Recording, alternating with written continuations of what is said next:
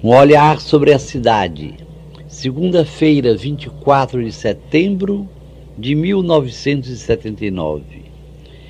Meus queridos amigos, a Federação dos Trabalhadores na Agricultura do Estado de Pernambuco, entidade sindical de grau superior, que congrega 114 sindicatos municipais reconhecidos, 35 em formação, e cerca de 400 mil trabalhadores rurais sindicalizados, a FETAP fez em memorial uma denúncia da maior gravidade relativa à nossa área da cana.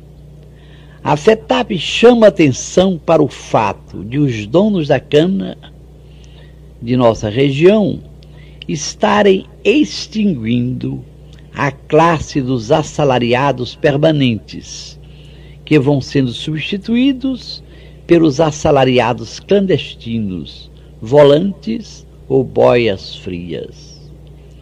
Os assalariados permanentes são aqueles que têm carteira de trabalho anotadas, trabalho assegurado de inverno a verão, moradia e sítios em terras da empresa Durante os últimos 15 anos, há toda uma trama por parte dos donos da cana para ir substituindo os assalariados permanentes com direitos sociais adquiridos por assalariados clandestinos sem direitos sociais de espécie alguma.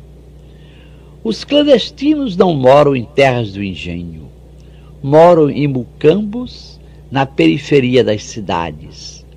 São apanhados em caminhão por empreiteiros que oferecem várias aparentes vantagens em relação aos assalariados permanentes.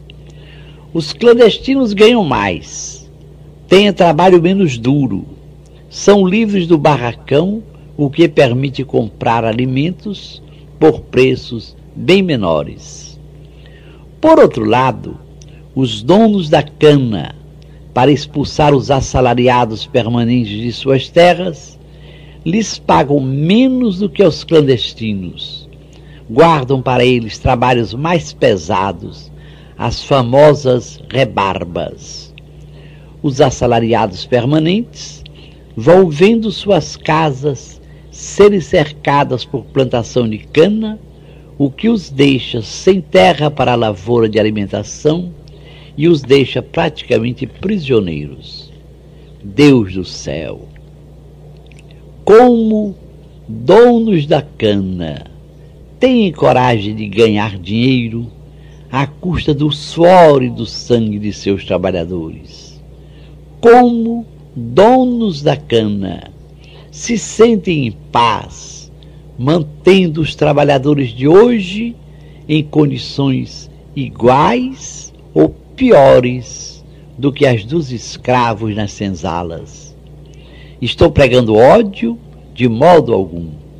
Estou ajudando a Federação dos Trabalhadores na Agricultura do Estado de Pernambuco a emprestar voz aos sem voz, denunciando a implantação dos boias frias na zona canavieira do Nordeste.